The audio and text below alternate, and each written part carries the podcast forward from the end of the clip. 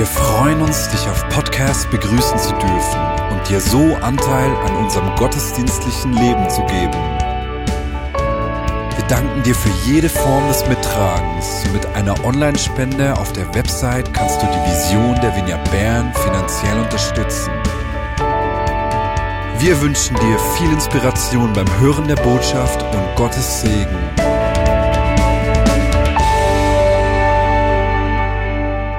Herr, und ich freue mich auch riesig darüber, dass wir schon bald wieder Gottesdienste, physische Gottesdienste durchführen werden. Wilf hat es gesagt, am 21. Juni ist es soweit. Und ich habe mir äh, das zum Anlass genommen und gedacht, hey, ich möchte darüber sprechen, weswegen brauchen wir überhaupt Gottesdienste? Weswegen gibt es die Gemeinde? Und ich möchte einige ganz grundsätzliche Gedanken darüber machen. Heute beginnen wir eben mit dem, äh, mit äh, dem Warum. Warum Gemeinde? Was ist die Bedeutung der Gemeinde? Und zum Einstieg besprich doch das mit einer Person, mit der du zusammen diesen Livestream schaust.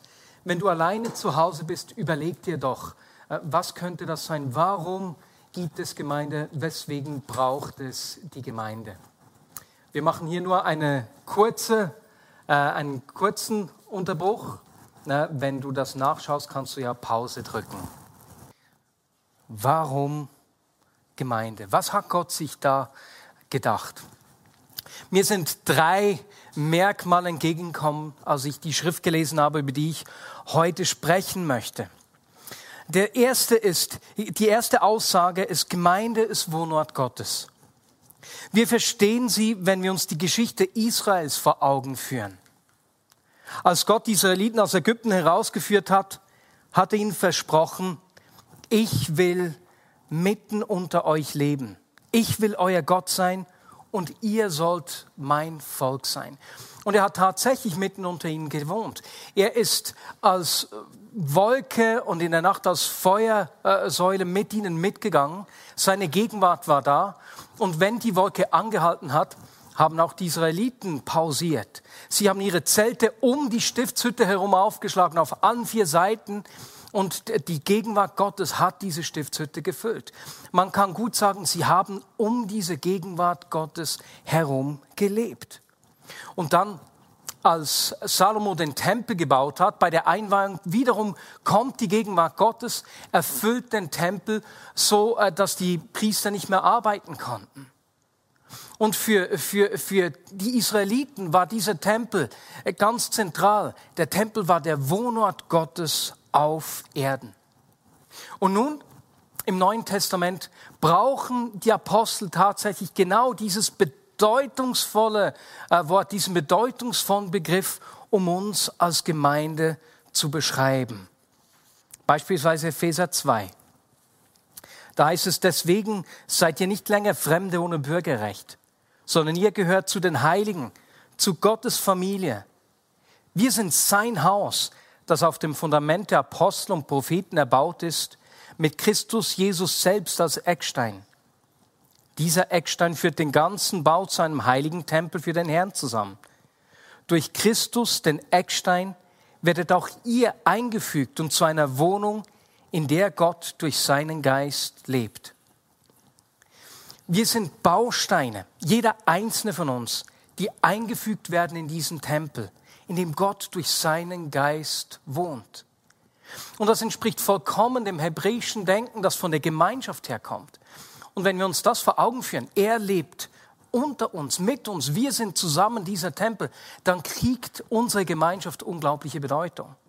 Dann kommt es darauf an, dass wir uns treffen, wie wir miteinander umgehen, ob wir uns umeinander kümmern, wie wir übereinander denken und voneinander sprechen. Gemeinde ist Wohnort Gottes. Und auf seine Gegenwart gibt es eine mögliche Antwort. Das ist Anbetung. Und deswegen ist uns in der Vineyard die Gegenwart Gottes und Anbetung so unglaublich wichtig. Deswegen geben wir dem viel Raum. Und weißt du, Menschen nehmen das wahr. Beispielsweise die zwei belgischen Frauen, die letztes Jahr an diesem äh, Straßenmusikfestival teilgenommen haben und irgendwie in den Gottesdienst gestolpert sind und hängen geblieben sind. Sie haben darüber gesprochen, was sie gespürt haben. Oder Andrew White, der im März bei uns gesprochen hat und unbedingt wiederkommen will. Weswegen? Er hat von dieser Gegenwart Gottes unter uns gesprochen. Und ich werde nie die Geschichte des Mannes vergessen, der auf dem Weg war, sich von einer Brücke zu stürzen und an der französischen Kirche vorbeiging. Er hörte Musik, kam rein, setzte sich beim Soundcheck und hörte zu und hat dann plötzlich gemerkt, dass sich die Bänke füllten und er nicht mehr raus konnte. So ist er während dem Gottesdienst geblieben und die Gegenwart Gottes hat sein Leben an diesem Tag, an einem entscheidenden Moment, völlig verändert. Gemeinde ist Wohnort Gottes. Das zweite Wesensmerkmal der Gemeinde erkennen wir, wenn wir uns den Begriff Ekklesia vor Augen führen, mit dem Gemeinde im Neuen Testament oft beschrieben wird. Und Tim Henny beschreibt uns diesen Begriff jetzt zuerst. Hallo, ich bin der Tim, ich studiere Theologie und der Mari hat mich gefragt, ob ich kurz ein paar Gedanken mit euch teilen kann zum griechischen Wort für Kirche, Gemeinde, Versammlung, je nachdem, wie man es übersetzt, so wie es im Neuen Testament vorkommt. Dort steht nämlich der Begriff Ekklesia, das heißt ganz wörtlich die Herausgerufenen. Das kommt von Ek heraus und Kaleo rufen, Ek Kaleo herausrufen, berufen, erwählen. Ekklesia, Kirche, das sind also die Herausgerufenen. Und in diesem Zusammenhang ist wichtig, wenn wir uns anschauen, wie der Begriff im Neuen Testament vorkommt, dass da damit mit Kirche eben nicht ein Gebäude gemeint ist aus Stein oder ein heiliger Gegenstand, sondern dass das eben Menschen sind, die von Jesus gerufen wurden. So wie der Petrus der Fels ist, wo Jesus seine Kirche, seine Ekklesia darauf bauen Oder auch Paulus schreibt, dass wir Gottes Tempel sind, wo der Geist von Gott in uns wohnt. Dass wir sein Lieb sind, wo Christus das Haupt ist von seiner Kirche. Und herausgerufen, das bedeutet nicht, dass wir uns abschotten und isolieren und zurückziehen von der Welt, sondern dass wir den Segen, den auch schon Abraham hat verheißen bekommen, dass wir den können empfangen durch den Geist und durch den Glauben, dass wir als sein Volk, als seine Nachfolger können den Segen an alle Heiden, alle Nationen weitergeben und das ist dort, wo sich Gottesdienst, wo sich Kirche ereignet. Da, wo wir gerufen werden aus dieser Welt, um zusammenzukommen als Versammlung, als Gemeinde von Gott, um das Evangelium zu hören und um das Evangelium an die Welt weiterzugeben in Tat und Wort. Ich freue mich riesig auf die Predigtserie White Church. Warum Kirche? Das ist ein mega wichtiges Thema und ich wünsche euch allen einen ganz schönen Sonntag. Tschüss zusammen. Vielen Dank, Tim. Ja, Ekklesia war für die Griechen ein sehr verständlicher Begriff. Denn äh, damit wurde auch die Volksversammlung in den griechischen Städten bezeichnet. Die waren ganz wichtig in der jungen äh, Demokratie in Griechenland. Du musst dir vorstellen, das war beinahe wie die Landsgemeinde bei uns im Appenzell. Äh, man weiß, dass sich in äh, Athen beispielsweise einmal 17.000 der etwa 30.000 Einwohner versammelt haben in dieser Volksversammlung. Es hätte für die Griechen kein besseres Bild für die Gemeinde gegeben. Denn als am Pfingsten die Gemeinde geboren wurde, entstand ein ganz neuer Gesellschaftsentwurf. Auf einmal waren da Griechen und Juden, Arme und Reiche, Sklaven und ihre Herren, Männer und Frauen Teil der gleichen Familie, Teil des gleichen Volkes, der gleichen Gemeinschaft. Ja, und wie soll diese Gemeinschaft aussehen? Jesus beschreibt dies in der Bergpredigt. Er hat den Jüngern da einen Entwurf gegeben. Und es ist spannend, wenn, du, wenn wir die Seligpreisungen lesen, sind die meisten Verben im Futur geschrieben. Jesus fordert seine Zuhörer konsequent auf, von der Zukunft, vom Reich Gottes her zu denken und zu leben. Beispielsweise, glücklich sind die, die erkennen, dass sie Gott brauchen, denn ihnen wird das Himmelreich geschenkt. Oder glücklich sind die Sanftmütigen, sie werden das Land erben. Glücklich sind die, die nach Gerechtigkeit hungern und dürsten, sie werden gesättigt werden.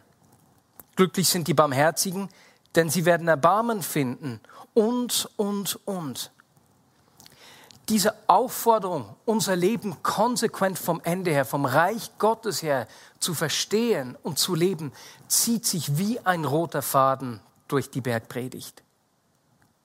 Man könnte eigentlich die Bergpredigt in einem Satz zusammenfassen denkt, lebt und handelt konsequent von Gottes Zukunft, vom Reich Gottes, das kommen wird, aber jetzt bereits hereinbricht, her.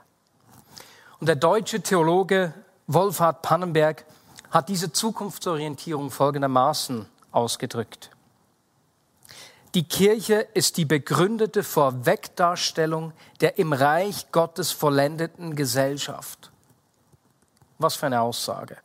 Oder mit einfachen Worten, die Gemeinde ist Alternativgesellschaft, die das kommende Reich Gottes jetzt und hier sichtbar macht und in dieser Welt repräsentiert. Und deswegen leben Christenmenschen ihr ganzes Leben anders. Sie leben zugunsten der Gemeinschaft und nicht auf ihren eigenen Vorteil bedacht. Im Reich Gottes sind alle Menschen gleichwertig, nicht gleichartig, aber gleichwertig. Und deswegen gibt es keinen Raum für Rassismus oder Sexismus. Deswegen lassen wir Vorurteile nicht stehen in unserem Leben. Wir stehen auf und geben Menschen eine Stimme, deren Recht mit Füßen getreten wird. Und natürlich werden wir verletzt. Natürlich machen wir selbst Fehler. Aber bei allen Fehlern, die wir machen, die uns angetan werden, bleiben wir nicht stehen, sondern wir leben vergebend. Wir kümmern uns umeinander, freuen uns miteinander, leiden miteinander und tragen uns. Das äh, leben wir oder versuchen wir im Hauskreis auch zu leben, indem wir beispielsweise in den Anfang dieses Jahres eine Person äh, während zwei Monaten mit Lebensmitteln versorgt haben oder zuvor jemandem äh, geholfen haben, Rechnungen zu bezahlen.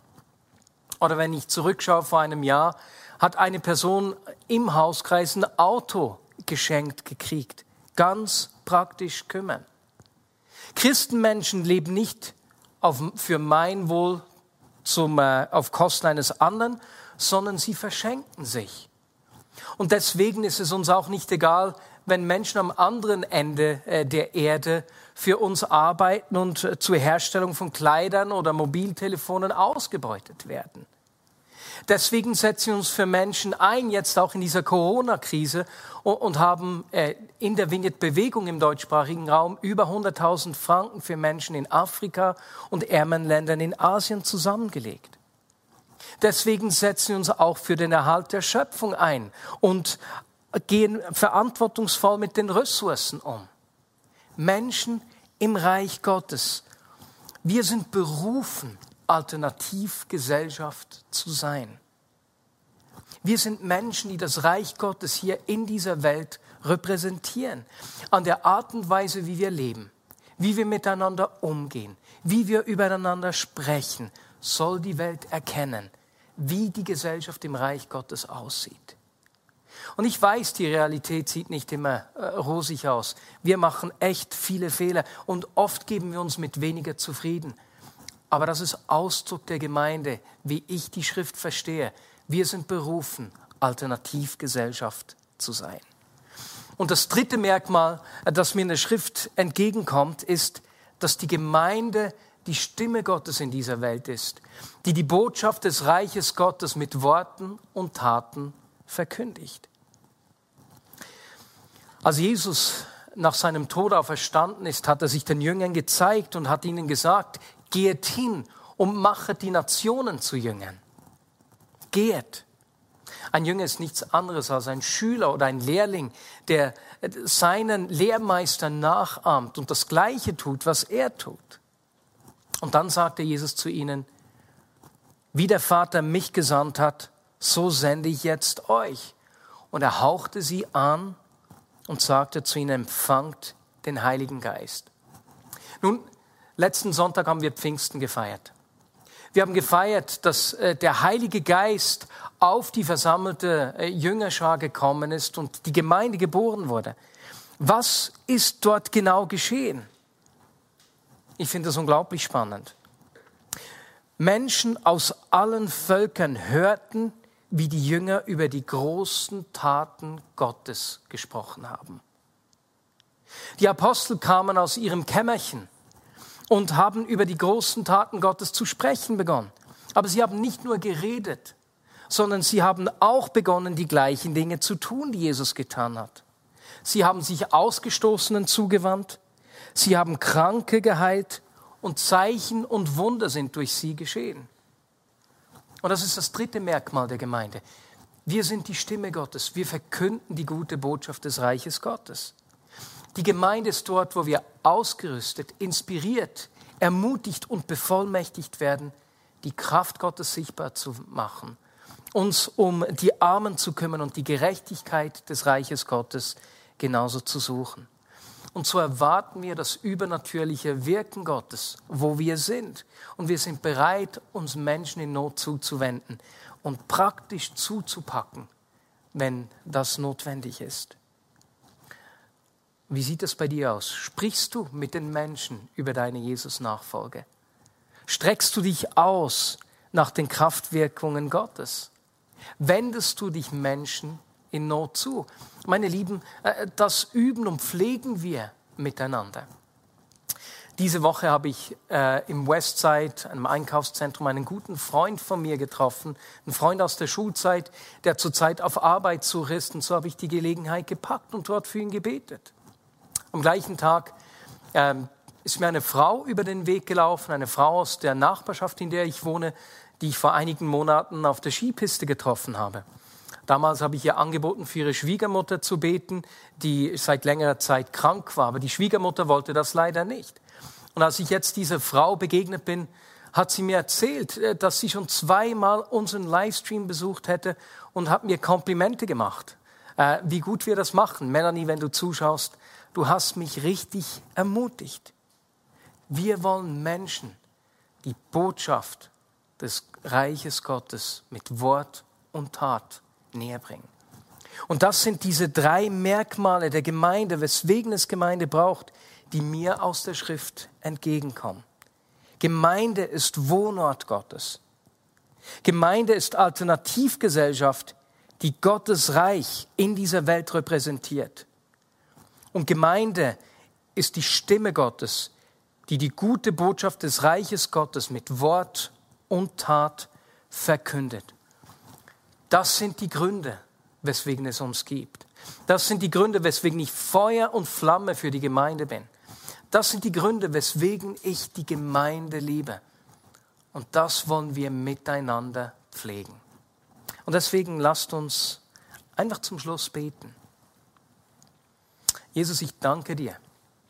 Ich danke dir, dass du, äh, dass wir dein Wohnort sind, dass du dich entschieden hast, in Menschen mit all ihren Grenzen, im Zusammenkommen von Menschen mit allen Ecken und Kanten zu wohnen. Danke dir dürfen wir dich auf dieser Erde verkörpern. Und Jesus, wir wollen darin wachsen, wir wollen uns verändern lassen von dir, denn deine Gegenwart macht etwas mit uns und ermöglicht uns, ebenso Alternativgesellschaft zu sein.